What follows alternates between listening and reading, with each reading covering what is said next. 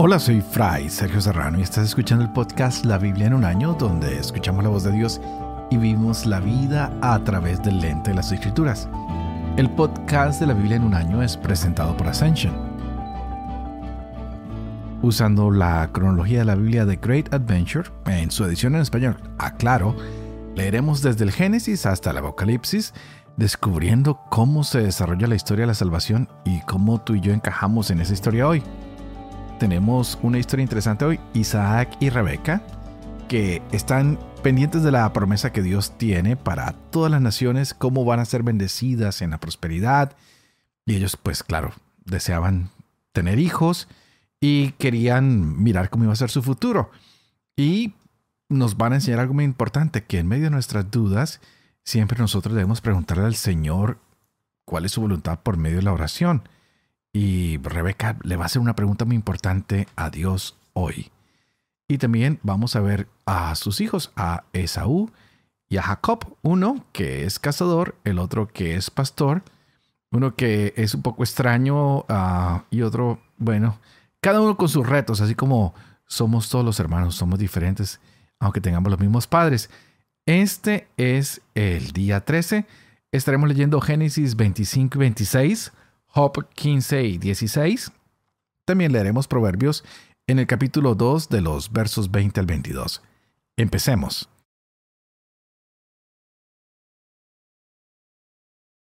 Génesis capítulo 25. Abraham volvió a tomar a otra mujer llamada Ketura. Esta le dio a Sinram, Joxan, Medan, Madian, Jisbak y Suak. Joxan engendró a Seba y a. Hijos de Dedán fueron los Azuritas, los Letusíes y los Leumíes. Hijos de Madiam. Efa, Efer, Enoch, Abidá y Eldaa. Todos estos hijos de Keturah. Abraham dio todo cuanto tenía a Isaac. A los hijos de las concubinas que tenía, Abraham les hizo donaciones, y viviendo aún él, los separó de Isaac enviándolos hacia Levante, al país de Oriente. Estos fueron los días de vida de Abraham. 175 años. Expiró pues Abraham y murió en buena ancianidad, viejo y lleno de días, y fue a juntarse con su pueblo. Sus hijos Isaac e Ismael lo sepultaron en la cueva de Macpelá, al borde de la finca de Frón, hijo de Zohar, elitita, enfrente de Mamre era la finca que Abraham había comprado a los hijos de Ed. Allí fue sepultado Abraham con su mujer Sara. Después de la muerte de Abraham, bendijo Dios a su hijo Isaac. Isaac se estableció en las inmediaciones del pozo de la Jai Roi. Estos son los descendientes de Ismael, hijo de Abraham, el que tuvo Abraham de Agar la egipcia, esclava de Sara y estos son los nombres de los hijos de Ismael por orden de nacimiento. El primogénito de Ismael, Nebayot. Después, Kedar. Adbel, Misan, Misma, Duma, Masa, Hadad, Tema, Jetur, Nafis y Kedma. Estos son los hijos de Ismael, y estos sus nombres según sus poblados y sus campamentos, doce caudillos de otros tantos pueblos. Y estos fueron los años de vida de Ismael, 137 años. Luego expiró y murió, y fue a juntarse con su pueblo. Ocupó desde Javilá hasta Sur, que cae enfrente de Egipto, según se va a Asur. Se estableció enfrente de todos sus hermanos. Esta es la historia de Isaac, hijo de Abraham. Abraham engendró a Isaac. Tenía Isaac 40 años cuando tomó por mujer a Rebeca, hija de Betuel el arameo de Padam Aram y hermana de Labán el arameo. Isaac suplicó a Yahvé en favor de su mujer, pues era estéril. Yahvé le fue propicio y concibió su mujer Rebeca, pero los hijos se entrechocaban en su seno. Ella se dijo, siendo así, ¿para qué vivir? Y fue a consultar a Yahvé. Yahvé le dijo, Dos pueblos hay en tu vientre, dos naciones que al salir de tus entrañas se dividirán. La una oprimirá a la otra, el mayor servirá al pequeño.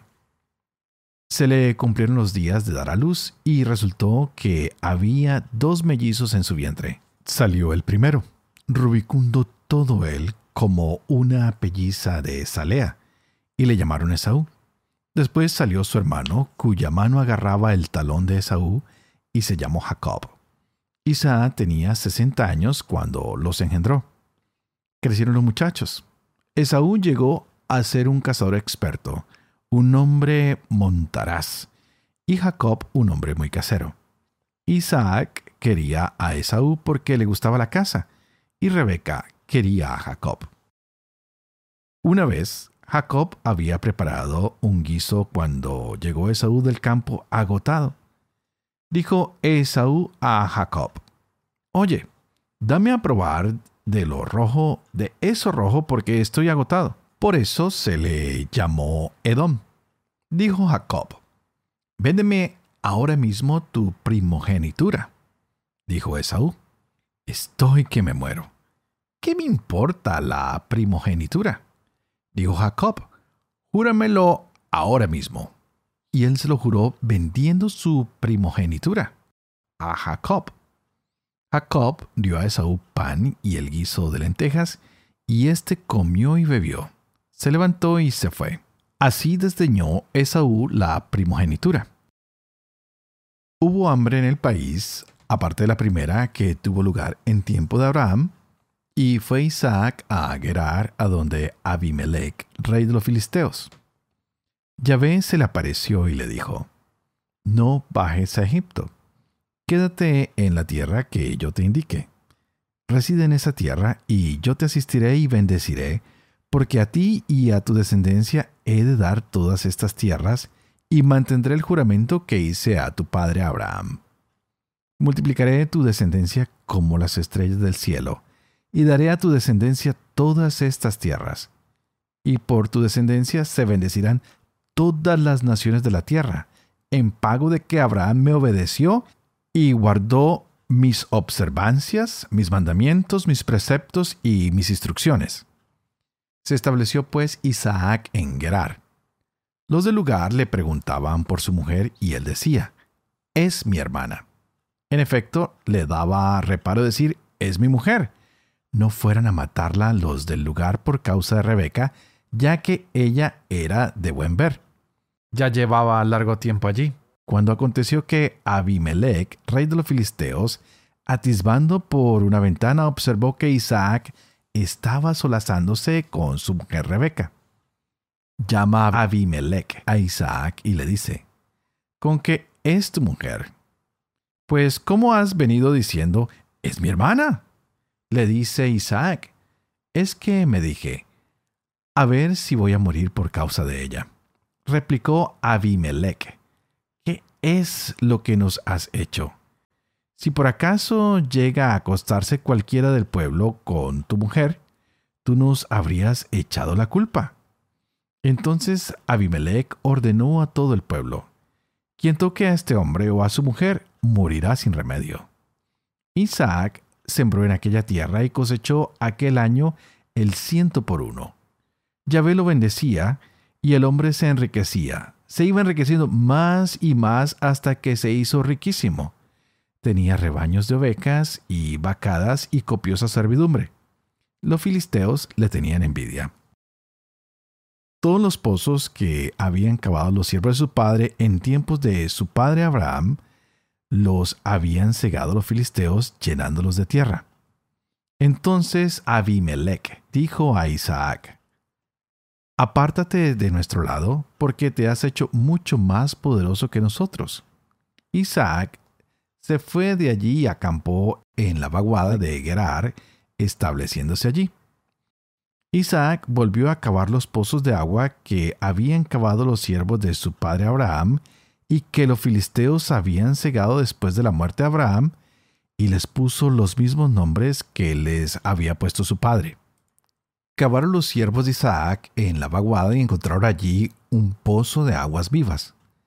Pero riñeron los pastores de Gerar con los pastores de Isaac, diciendo, El agua es nuestra. Él llamó al pozo Esec, ya que se había querellado con él. Excavaron otro pozo, y también riñeron por él. Lo llamó Sidna. Partió de allí, cavó otro pozo y ya no riñeron por él. Lo llamó Rehobot y dijo, Ahora Yahvé nos ha dado desahogo y prosperaremos en esta tierra. De allí subió a Berseba. Yahvé se le apareció aquella noche y dijo, Yo soy el Dios de tu padre Abraham. No temas porque yo estoy contigo.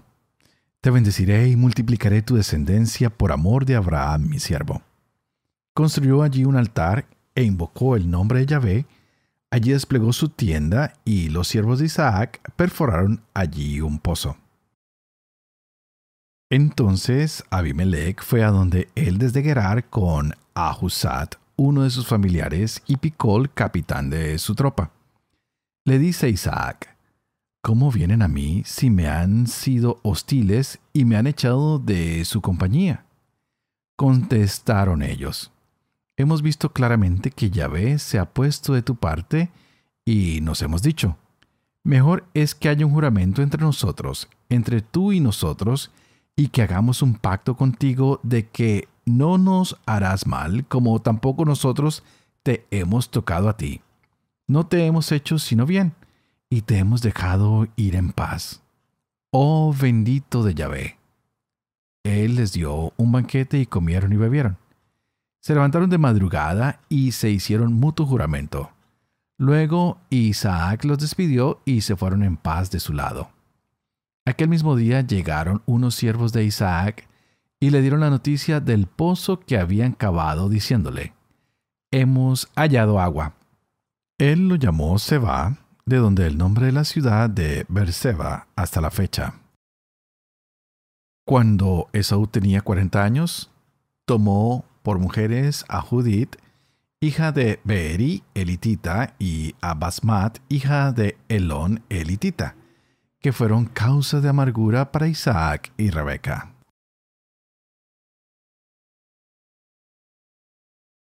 Job capítulo 15 Elifaz de Temán respondió así. ¿Responde un sabio con razones vanas y llena su vientre de viento del este? ¿Argumenta sin ningún fundamento con palabras que no sirven de nada? Tú haces más, suprimes la piedad, anulas los piadosos coloquios con Dios. Tu culpa dicta tus palabras, prefieres la lengua de la astucia. Tu boca te condena, que no yo, tus labios testifican contra ti. ¿Eres el primogénito de los hombres engendrado antes que los collados? ¿Has asistido al consejo divino y has asimilado la sabiduría? ¿Qué sabes tú que no sepamos? ¿Qué entiendes que no tengamos claro? Hay entre nosotros canosos y ancianos, más repletos de días que tu Padre. ¿Te parece poco el consuelo de Dios, las suaves palabras que escuchas? Como te domina la pasión y miras con ojos desorbitados cuando arremetes airado contra Dios, soltando palabra tras palabra, ¿qué es el hombre para creerse puro, para creerse inocente el nacido de mujer? Si ni siquiera confía en sus santos, ni los cielos le parecen puros. ¿Qué decir de lo asqueroso y corrompido del hombre que se ahoga en la maldad? Voy a hablarte, escúchame te contaré lo que he visto, lo que cuentan los sabios sin tapujos, la tradición recibida de sus padres. Solo a ellos les fue dado el país, y ningún extranjero se mezcló con ellos. La vida del malvado discurre entre tormentos. Son contados los años guardados al opresor. Escuchan sus oídos voces de terror. Lo asaltan bandidos en plena prosperidad. Que no confíe en volver de las tinieblas, pues está destinado a la espada, asignado como pasto a los buitres. Él conoce su ruina inminente. La hora de las tinieblas lo espanta, angustia y ansiedad lo invaden como rey que se lanza al ataque. Por alzar su mano contra Dios y atreverse a retar a Shaddai, arremetiendo de frente contra él tras la maciza panza de su escudo, con carrillos rebosantes de grasa y sus lomos cubiertos de cebo, acabó viviendo en ciudades en ruinas, en casas no habitadas a punto de caer. No se enriquecerá ni durará su fortuna, ni se alargará por el país su sombra. No escapará a las tinieblas. La llama agostará sus renuevos. Su flor será barrida por el viento. Que no se fíe de su buena talla, pues acabará en vanidad. Su follaje se amustiará antes de tiempo, sus ramas no reverdecerán. Será viña que pierde sus agraces, olivo que deja caer su flor. Es estéril la ralea del impío, devora el fuego la casa del interesado. Quien concibe maldad, pare desgracia, su vientre gesta la mentira. Job respondió así. Muchas cosas como estas he oído. Todos ustedes solo son consoladores agobiantes. ¿Tendrá fin tanta palabrería? ¿Qué te impulsa a defenderte? También yo hablaría como ustedes si es que estuviera en mi lugar. Sin duda los agobiaría con discursos, movería contra ustedes mi cabeza. Con palabras los confortaría, moviendo mis labios los calmaría. Pero hablo y no se calma mi dolor. Me callo y no se aleja de mí, y ahora me tiene extenuado. Espantas a mis conocidos y me acosas. Mi calumniador se ha hecho mi testigo, se alza contra mí, me acusa a la cara. La cólera de Dios me acosa y me desgarra. Enseña sus dientes rechinando contra mí. Mi adversario me mira con ojos aviesos. Me amenaza abriendo la boca. Me afrentan con bofetadas. Todos se alían contra mí. Dios me entrega a injustos me arroja en manos de malvados. Vivía yo tranquilo y me zarandeó.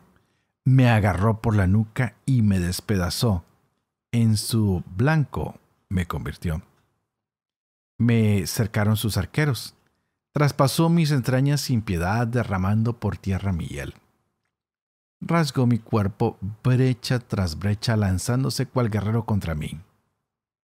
He cosido un saco sobre mi piel en el polvo ha acabado mi vigor. El llanto enrojece mi rostro. Una sombra mortal recubre mis ojos, aunque en mis manos no había violencia y era sincera mi oración. No cubras tierra mi sangre, que nada pare mis gritos, pues tengo en el cielo mi testigo, mi defensor habita en lo alto, que interpreta ante Dios mis pensamientos ante quien vierto mis lágrimas. Que Él juzgue entre el hombre y Dios, como suele ocurrir entre mortales, pues me esperan años contados y emprenderé un camino sin retorno.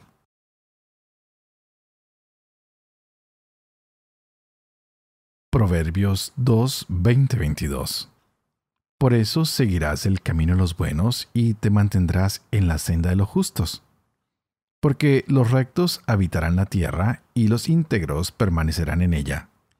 Pero los malvados serán desgajados de la tierra y los traidores serán arrancados de ella.